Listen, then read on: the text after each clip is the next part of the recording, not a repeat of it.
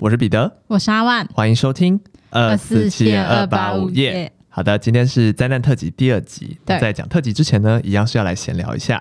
嗯、呃，今天要闲聊的事情其实不是什么特别发生的事情，只是我想跟大家科普一下我的一个冷知识，关于我的冷知识。确确定有我们会用到吗？呃，绝对不会用到。就是呢，我是一个啊非常非常非常非常非常喜欢穿拖鞋的人。不知道大家知不知道？我知道啊。我现在跟大家细数一下我穿拖鞋的呃，就是一些经典事件。就是呢，其实我小时候是很喜欢穿夹脚拖的。嗯，对。然后，可是我觉得夹脚拖穿久了有一个问题，就是你的那个脚的大拇指跟食指中间会变痛，而且会变得越来越开。啊、哦，真的、哦？对，因为你小时候你脚还在长嘛，那如果是已经长期就是夹脚托那个夹的地方已经把你的，就是你要夹住它嘛，所以你的那两个脚趾会分得比较开。然后我觉得我有一点点这样子分得比较开。好，所以到后来呢，我就开始穿就是普通的拖鞋。然后呢，我真的真的真的非常喜欢拖鞋这个发明。可是我知道，其实拖鞋这件事情在很多人的观念里面都是相对来说是一个比较。没那么正式，没那么正式跟随便的一个配件，但我完全不这么认为哦。我先撇除掉，就是某些场合确实它有某些场合该穿的鞋子嘛。嗯。但我觉得除了那些特定场合之外，任何场合其实都可以穿拖鞋。而且我觉得拖鞋这件事情在近几年有受到重视。怎么说？你不觉得现在有很多拖鞋的设计感越来越强了吗？是这样，没错啊。对啊，可是我觉得以前的拖鞋都是那种。怎么讲？就是那种很朴素，不然就是小孩子在穿的那种拖鞋，塑胶的那种拖鞋，或是就是不然就是一些同色系。现在还出了很多那种，像我觉得啦，最近不是很流行那种洞洞鞋，那其实也算是拖鞋的一种变形。然后它现在变成一种类似你知道某种潮流文化的象征。再加上 Y2K 吧，对，没错。再加上最近有很多呢，也不是最近，反正就是后来的很多运动品牌都会出拖鞋，然后出的拖鞋也都蛮好看的，所以就觉得。身为一个很热爱拖鞋的人，看到拖鞋有这样子被大家重视的一个发展，我真的非常开心。你现在是以拖鞋大使啊？对，我现在是以拖鞋推广大使在跟大家讲这件事，而且跟大家讲我自己穿拖鞋的一些丰功伟业。就是呢，我是可以穿拖鞋去任何地方的人。确实，我可以穿拖鞋去爬山，然后穿拖鞋去穿拖鞋去海边，这当然正常嘛。但是我海边是那些什么礁岩啊之类的，我也可以穿拖鞋。然后呢，我也可以穿拖鞋在就是大台北走跳。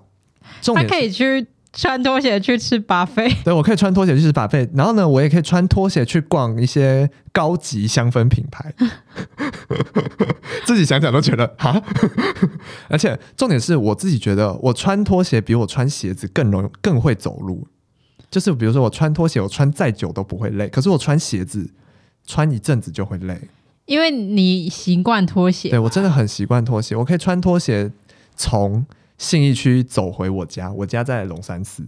就是以上就是想跟大家分享一下，我真的很喜欢拖鞋这件事情的一个冷知识，对大家不会有任何帮助，但是我就想跟大家分享一下。对，而且假设他今天就是没有穿拖鞋，他穿拖鞋以外其他鞋子的话，就代表他很重视今天这个场合。对，我就觉得我重视这个场合，也重视这个人。对，对，因为就像现在我也穿着拖鞋，嗯、他说他不重视我，听出其中的奥妙吗？而且跟大家讲，我以前穿拖鞋这件事有被他骂过，不是我被他小小的批评过。我跟大家讲述一下那个拖鞋的情况是怎么样，就是三百六十五天里面，还有三百六十天都会穿拖鞋，只有五天可能寒流来脚抱不起来，真的太冷，他才会穿鞋子。因为有我忘记了，就是有一些我我没想到他会穿拖鞋的场合，他也会穿拖鞋。没错，就是比如说逛百货公司或什么之类的，还是你改名叫王拖鞋？我觉得好像可以耶，超超戏虐。对，我连去密室逃脱上班都穿拖鞋哦，因为是因为要换室内拖，所以我就觉得没差。对，但是像咖啡厅，他就强制我要穿鞋子，嗯，我就得穿鞋子，不然我也会穿拖鞋去。我连要去拍片，我都会把他们指定我要穿的鞋子带着，然后我穿拖鞋去。他真的，他真的把拖鞋发挥到淋漓尽致，镶在他的脚上、欸，哎，对啊，而且以前有发生过那种，你知道坐机车后座，小时候其实脚的那个抓鞋子的力气还没掉在那个，对，它会掉在马路正中间，嗯、然后我就会誓死跑回去把它捡起来，因为我觉得拖鞋才对我来说太重要了，拖鞋不能不见，我的命可以不见，可以再买一双。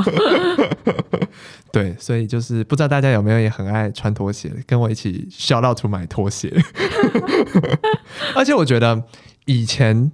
会觉得说，就是穿拖鞋，其实以前来说，都大大家都不会穿袜子嘛。我觉得近几年来说，大家会穿袜子配拖鞋，我非常乐见这件事情，因为我会觉得这样有稍微把他的那个休闲感降低一些，正式感稍微拉高一些。我自己觉得，对。如果我今天就是连袜子都没穿的穿拖鞋，我觉得代表今天这个场合真的非常的随便，就是 casual，就是你。没关系，可是我今天如果还搭配了袜子，我就觉得哦，今天这个场合是有点小正式，但是我还没觉得正式到需要穿鞋子。大概是这样，不懂，我真的不懂哎。对，我大概是这样在分，就是我穿拖鞋的一些类型。我觉得有，我觉得你就是穿。如果假设今天要要你十天不穿拖鞋，你感觉立即暴毙。我会不出门。他他宁愿就是赤脚踩在柏油路上，然后被钉子刺到，他也不愿意穿布鞋出门。那血流满地了，我都不穿布鞋。好可怕哦！对，以上就是我跟我拖鞋相爱的故事，希望大家喜欢。我接下来我不知道怎么讲我的故事，前面这一段我觉得太荒唐了。好，然后反正我最近要分享的是，就是我最近换手机了。嗯哼，你换啥手机？我最近呢，就是我原本我先讲我原本是什么手机，我原本是 iPhone 十二。嗯哼，那我最近换了 iPhone 十五 Pro。哇哦！为什么换 Pro 呢？因为开始有赚自己赚钱。哎，但我其实我在大学，我大哎。大忘记应该是大二的时候，那时候买十二也是我自己买的，对，嗯、就用我自己打工的钱买的手机，这也是我第二支用自己钱买的手机。我觉得我今年做了一个很正确的决定。你说换手机这件事吗？除了换手机之外，换手机是不是正确我不知道，但我很高兴是我终于换成白色的手机了，因为我原本十二是黑色的。嗯，我觉得黑色装透明手机壳就不好看，一定要白色来装会最好看。因为黑色会把那些透明手机壳的图案给吸掉。对，它会被就是原本很鲜艳一些很可爱图案，可能我就觉得。就是被弱化了，对，所以我后来觉得说，我如果再买新手机，我就是不要看别的，我就是只要买白色的，嗯哼。对然后我现在目前才是，哎，反正我是九月二十六号订的，我到十月二十五号才拿到。哇，那蛮久。才才通知到货，然后整整花了一个月才拿到。然后目前呢，今天几月几号？十一月一号。对，今天十一月一号，所以我用还不到一个礼拜，我还在使用者就是体验中。那你目前觉得有什么特别炫炮的功能吗？或者是？我后来觉得拍照真的很厉害，哎，厉害的点是什么？就是很清楚，哎。很清楚，是说细节都拍得很清楚吗？对，就是要怎么讲？我之前我我不是要 diss，就是之前的手机，或是我就是真心拿我之前体验的，就是十二跟现在十五做比较是，是我现在好像九 man 哦，就是要对决。好，这不是重点，重点是呢，我之前用十二拍人都会有点脏脏的，哦，就有点黑黑的，就那个。素颜，就我自己本人照镜子，觉得自己素颜没这么难看，但是一旦用原原相机拍自己的素颜照，就会觉得哇靠，太丑了吧！这不是我。对，但是我我后来就是有用十五，就是来拍一下我自己的素颜照，哦，还算蛮亮的，就是整个人比较亮，还有整个就是拍照画面，就是场景也都比较亮的感觉。呃，我觉得十二拍照不知道带了一个灰调，嗯。会让人变得比较暗一点，暗沉一点。嗯哼，所以我现在目前使用下来最满意，就是当然还是大家说的，就是很重要的相机相机的功能。对，至于其他的，我还在就是体验中。因为我听说这跟哪一支没关系啊，就是现在 iOS 更新到最新，是不是多一个传输的功能？是你两只手机要靠在一起，对对对，就可以传输了。你不觉得这功能很鸡肋吗？你说就已经可以 AirDrop 了，还要？因为我看，因为我没有更新，然后我看人家就是使用这个功能，它不是一抽开就会断掉吗？嗯，为什么要这样啊？I don't know，不觉得这个功能很？你不是九妹吗？你要帮我分析啊？我我不是，我是我自己。我就觉得这个功能就是一个有趣大于实用的功能。确实啊，对啊，因为你不觉得现在很多东西不追求实用，追求有趣吗？好像也是。对啊，其实很多现在很多东西。抖音有很实用吧？当然有趣啊，是这样比喻吗？我不知道，感觉好像对，又感觉好像不太对。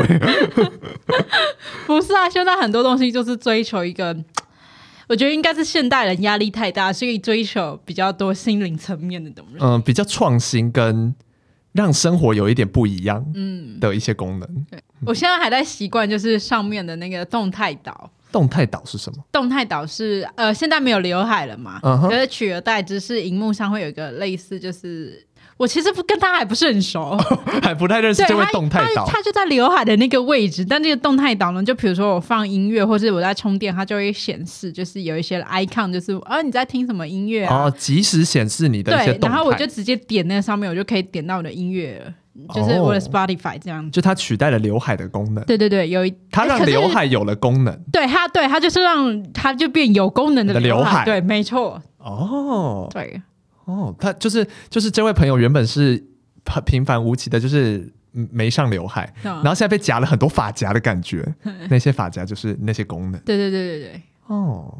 重点是呢，这个这个现在充电呢，就是都要用 Type C。我觉得我我被骗了。啊，什么意思？就是它不能用原本我们一开始用的那个苹果的充电线，对，不能用那个，要用 Type C 了。然后我还要我还花钱买那个就是原厂的头，又要再多花六百块，因为它里面附的线就是 Type C 的线呐、啊。哦，对啊，所以我就还是买了一个头这样子。嗯，好了，反正现在就是还在跟他认识认识，对不对？但但目前我是镜头啊，镜头还是。就是挺满意贴贴那个保护贴之类的，嗯、我现在有点怕摔到，因为我本人有奶油手的倾向，咕溜就滑走了，就就摔摔掉了，就摔掉了。那你壳要买坚硬一点的。那以上呢，就是我们最近可能有一个不是最近发生的事，然后就是跟大家分享一下一些人生趣事跟冷知识了。那。我们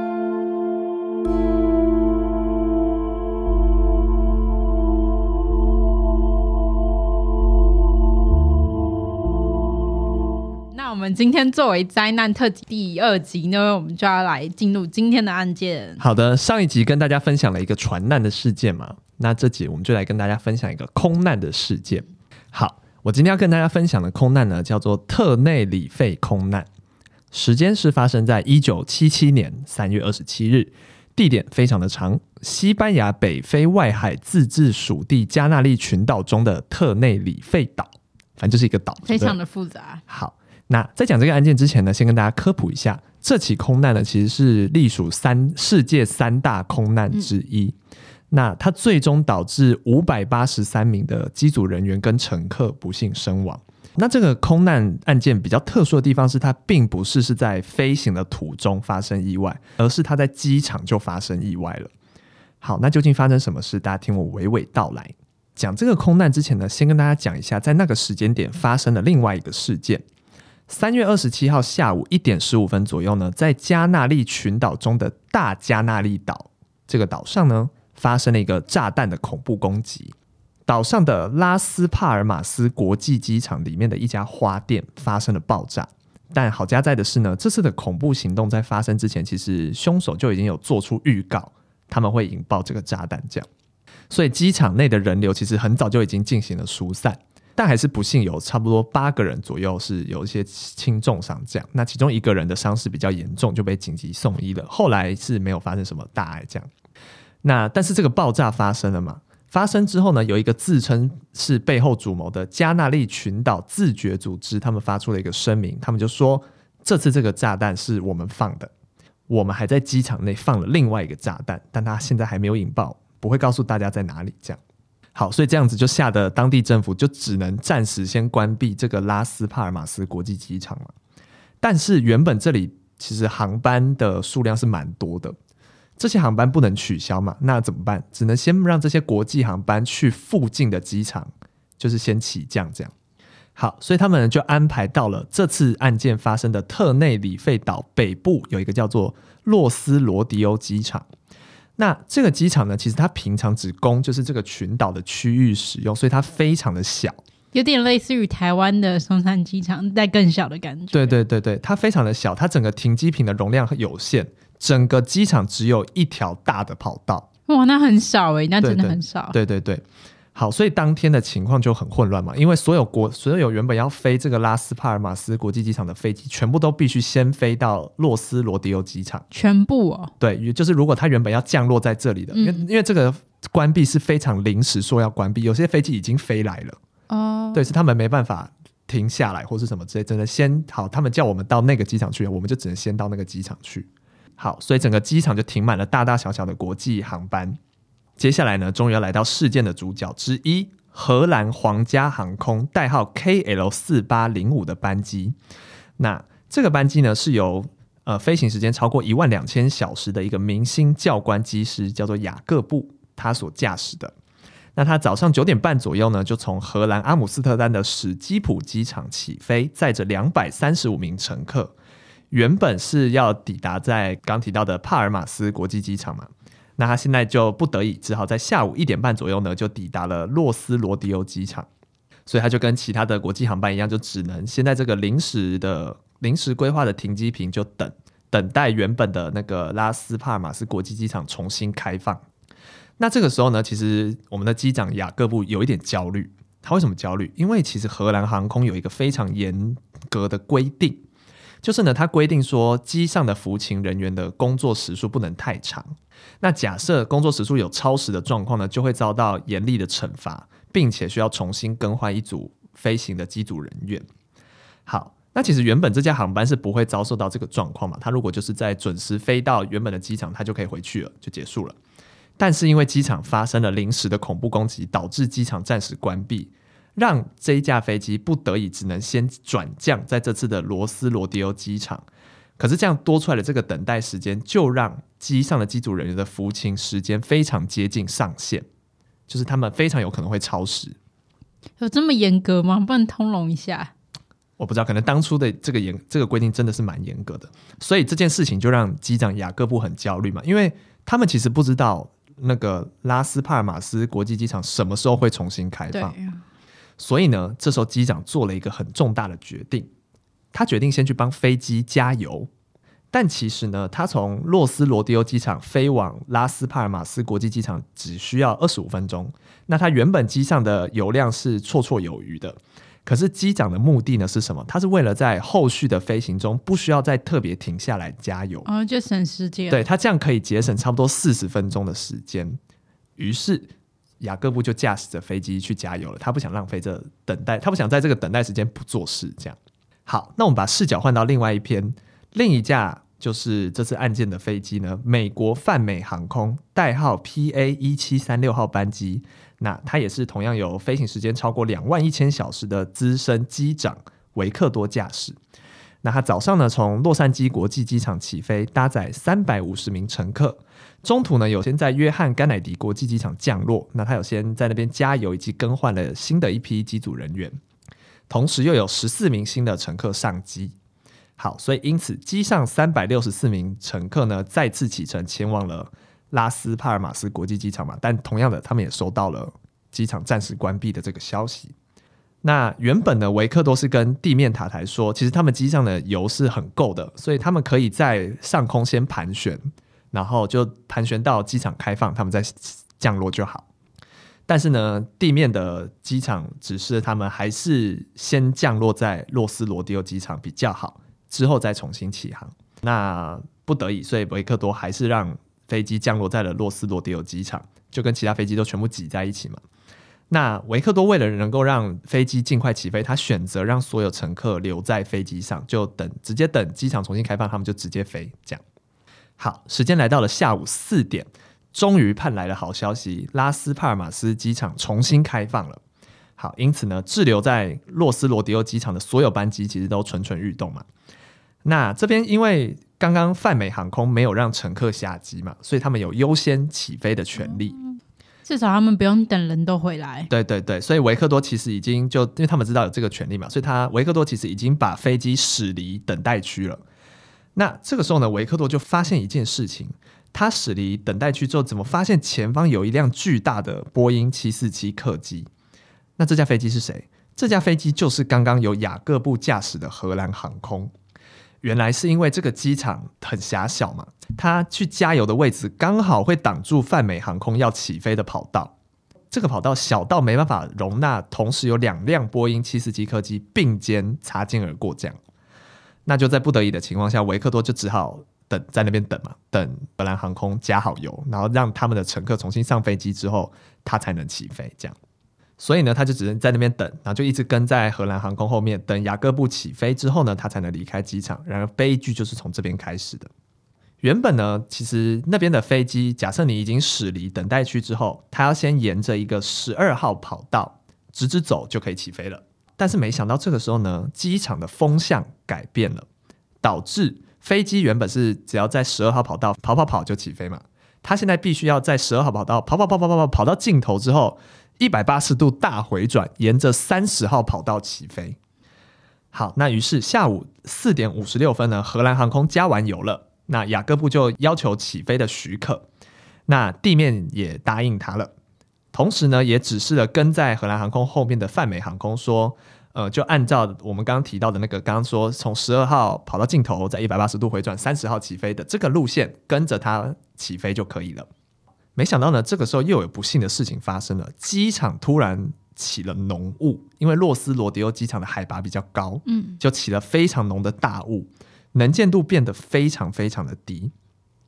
那也间接造成了这次悲剧的发生。接下来呢，我会讲的话是重现当时荷兰航空、泛美航空、地面塔台三方对话的样子。那这个对话的内容是透过分析飞机上的黑盒子知道的。下午四点五十八分，荷兰航空就要求塔台，他说他们已经在十二号跑道上滑行了，准备要在末端掉头，然后沿着三十号跑道起飞。然后于是塔台就说：“好，OK，没有问题，你们就先这样做。”同时呢，塔台就要求跟在他们后面的泛美航空，你先走三十号跑道，然后在 C 三这个出口先转进去，等于就是要清出这条三十号跑道，让荷兰航空起飞。可是这个时候就出现一个问题了，地面塔台指示泛美航空转出去的 C 三出口是一个一百三十五度的大法夹弯，那对于一辆非常巨大的波音七四七客机来说，它要转进这个转到这个出口外，基本上是不可能的。因此呢，泛美航空的机长维克多这个时候就无线电问了地面说：“确定是 C 三出口吗？”就他这次确认，那地面就回他说：“确定是左边第三个出口。”那这个时候，维克多跟机上的人员就更困惑了。那这个 C 三就不可能转进去，到底是要怎么转进去？于是呢，根据维克多的判断，呃，地面那时候发出指示的时候，他们其实已经通过 C one 这个出口了。嗯，那地面刚刚是不是跟他说在左边第三个出口？对。那所以是不是是 C one，然后再开始数前面三个出口？哦、那应该是 C 四出口，对，就不是 C 三了，就不是 C 三了。好，而且 C 四这个出口的转弯角度只有四十五度，所以对大型飞机来说是非常简单就可以转进去了。那于是维克多就这样子判断，他自己觉得是这样，所以他就没有向塔台再次确认，他就准备滑向 C 四出口了。那因为当时起大雾嘛，所以维克多没有回报给塔台，他要去 C 四，在地面塔台根本看不清楚三十号跑道有几辆飞机。好，时间来到了下午五点五分。那刚刚我们提到荷兰航空在尽头准备掉头了嘛？那已经掉头好的荷兰航空在三十号跑道末端就在等待起飞的许可。这个时候呢，雅各布就已经松开了刹车，准备推动油门，但这个时候立刻被副机长制止了。他说：“等一下，我们还没有得到起飞的许可。”雅各布就说：“是的，我知道没有。那你先去问一下。”好，于是呢，副机长就立刻跟地面联系说，KL 四八零五已经准备起飞，正在等待起飞许可。那塔台就回应他说，KL 四八零五可以飞往 Papa Beacon 上升，并保持飞行高度九千英尺，起飞后右转飞往零四零方向飞，直到与拉斯帕尔马斯 VOR 的三二五径向交叉。好，我知道大家听不懂这段，但这个简单来说就是一个飞行路线的许可。嗯。那大家要注意了，这是一个飞行路线的许可，并不是起飞的许可。许可所以荷兰航空在这个时候还不可以起飞。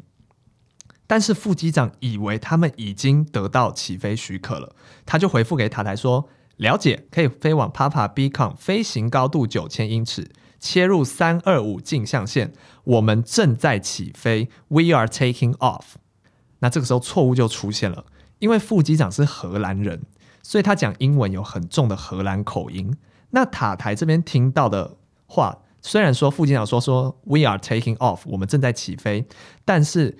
塔台听成 "We are at take off"，我们正在起飞点，于是就回复给副机长说："OK，那你们就待命起飞，我们会再通知你什么时候要起飞。"而这个时候呢，因为他们是共享同一个频道嘛，三个航空，这个时候泛美航空的机长就听到这段对话了，他立刻发现大事不妙，因为我们泛美航空还在三十号的跑道上，他还没有进入那个 C 四的出口，所以他马上用对讲机联系塔台说："不行，我们还在跑道上。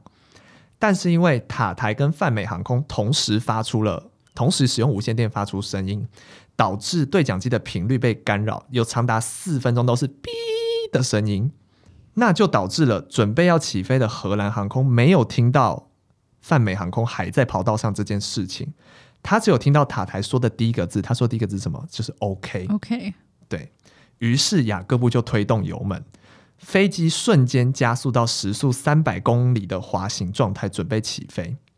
下午五点六分四十秒，在泛美航空的飞机前，维克多完全不敢相信自己的眼睛，因为大概在前方七百公尺的浓雾中，居然出现了飞机的起降灯光芒。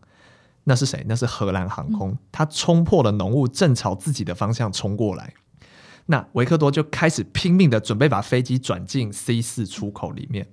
七秒钟之后呢，荷兰航空上的副机长也注意到了前方的泛美航空，他就惊觉大事不妙，于是就用尽最后的力气，试着把飞机头往上拉，对对，往上拉，希望可以擦过去就好。飞机的尾翼已经在地面刮出一个大沟，这个时候呢，两台飞机相距只有三百公尺，可是荷兰航空的时速已经到三百二十公里了。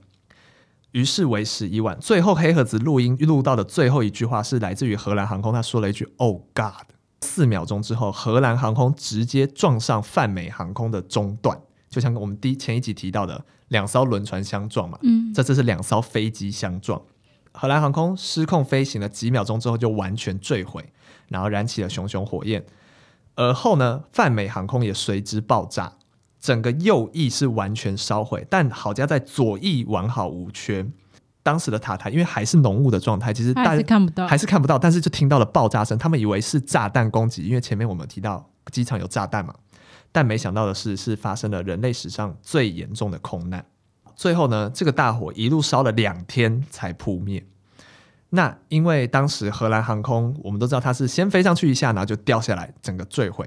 所以上面有人幸存的机会很低，那于是搜救的行动主力是放在还在地面的泛美航空，因此呢，荷兰航空的两百四十八人全数罹难。泛美航空呢，因为最后最后的那个时刻，机长有死命的把头转进 C 四出口，导致飞机的前后两端有幸存者。最后机上是三百三十五人罹难，六十一人生还。这生还的人还包括机长维克多。那他当时生还就立刻跳下飞机嘛，他就看着燃烧中的飞机，就形容说，现场到处都是大火，就很像有人拿着一把大刀把飞机的顶部一下子全部削掉。好，那其实我们回推这整个案件的发生，其实就是很多的刚刚好，刚刚好，刚刚好的，就跟上一起案件一样。对，就是凑在一起就发生了。那首先是发生什么事？机场的风向改变，原本大家其实十二号跑道直接飞就飞走了，没有必要绕到三十号跑道再起飞。嗯、再加上当时又起了大雾，所以。如果他们没有听清楚指令，塔台其实就看得到两台飞机在不对的位置，他就可以立刻制止他们。我觉得就是有大雾的地方有机场也是很危险的事哎、欸。对对对对，对，能见度很差。对，而且雅各布他决定省时间，不是去加油嘛？嗯，这个决定也影响很大。首先是他们去加油，那是不是就像前面讲，他挡住了泛美航空要起飞的位置？所以其实泛美航空可以在那个时候起飞，就起飞啊。对。那因为他要加油，在加油之前是没有起大雾的，因为他加油了，导致大雾来了，嗯，他们错过了大雾散去的时机，才只能在这么恶劣的情况下起飞。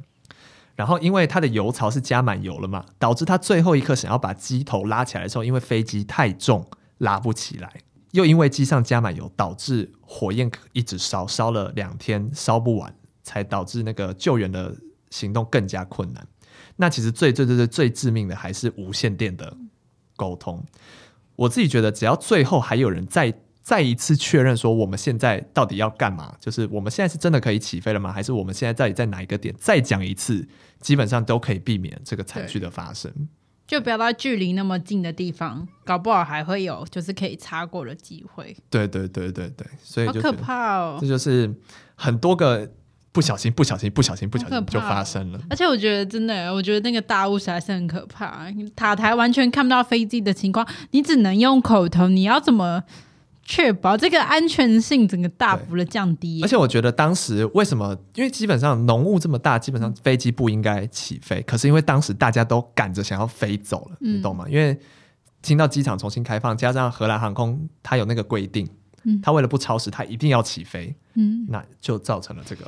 悲剧的发生，我自己觉得，假设是陆海空，比如说山难，然后呃海难跟空难的话，我最害怕遇到空难，因为我很严重的惧高症。嗯，而且我之前就是有遇到乱流，我非常害怕。我觉得，我希望我们都不要遇到这种事情。对呀、啊，好可怕！我觉得，而且我觉得空难是更无助的。对。我之前我是我忘记我们在节目里提到过，我之前搭我之前去澳门，然后回来的路上好像遇到就是那种。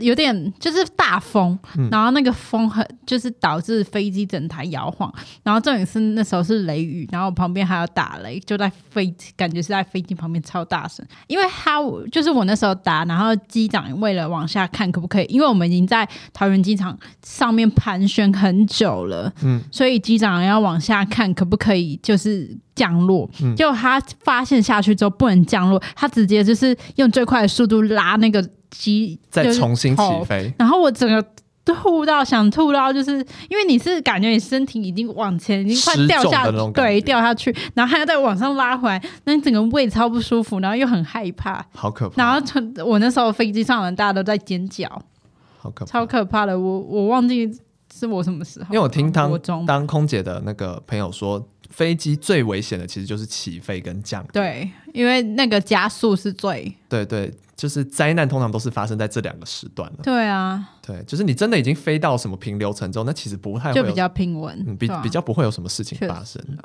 对啊，对，所以以上就是跟大家分享的一期世界三大空难。而且再加上最近大家可能比较常出国，可能还是要就是，但其实这种平安，对，希望平安。但其实也不知道这样说好不好，但就是这种事情真的发生了的话。我我真的也不知道怎么帮你，对啊，真的就是就是大家在就是只能希望不要有意外发生。对对对对对，对，就是大家都多小心一点。追根究底，就是不要有那个什么恐怖攻击。对啦，对啊，其实就是他们搞的。对啊，那没有恐怖攻击，谁会关机场？对啊，谁会？大家都可以在大机场降落，谁会在小机场那么挤？对啊。好气哦！对呀、啊，这这我总而言之是怪那什么恐怖攻击。好了，那以上就是这次的灾难特辑的第二篇。那希望大家喜欢。那我是彼得，我是阿曼，我们下次见，拜拜。拜拜。